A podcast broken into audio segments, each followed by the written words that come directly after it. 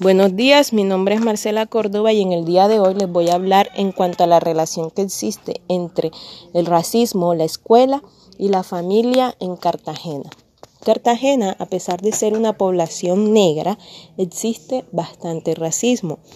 En los textos que pude leer me pude dar cuenta de cómo las familias cartageneras desde pequeño a sus hijos les dicen en qué forma tienen que hablar, qué forma tienen que vestir y en qué forma tienen que conseguir su pareja. Hay familias en donde se dice de que tienen que conseguirse una persona de tez blanca para que la raza pueda mejorar. Entonces es desde el hogar en donde se hace creer a los jóvenes y a los niños de que ser negro es ser malo. Y de pronto las familias lo hacen con esa afán de que sus hijos no, no puedan ser señalados por los demás.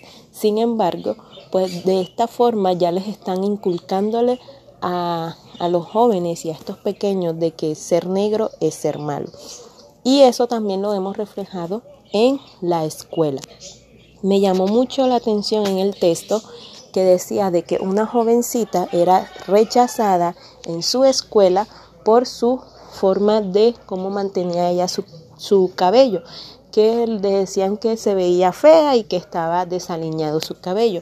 Y esta niña, después de tanto tiempo de discriminación, decidió alisarse el cabello. Y es allí cuando toda la población empezó a aceptarla, toda la población estudiantil y inclusive un profesor le dijo de que se veía hermosa con su cabello así.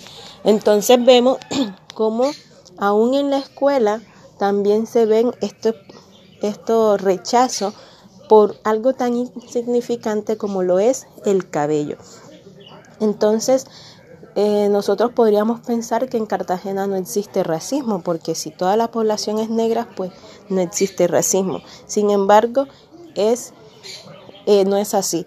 En Cartagena existe racismo y empieza desde el hogar, desde donde nosotros nos tenemos que sentir protegidos y seguros, es donde se nos inculca esas inseguridades de, y ese temor a enfrentar a, la ciudad, de enfrentar y aceptarnos tal cual como somos, de que ser negro es realmente hermoso y de que nosotros eh, no tenemos que blanquear eh, nuestro color de piel porque realmente existen muchas personas que han demostrado, muchas personas negras que han demostrado tener talento y no tienen nada que ver el color con lo que nosotros tengamos en nuestros pensamientos o en nuestra mente. Y pues esto quería compartirlo con ustedes, que fue lo que aprendí. Muchas gracias.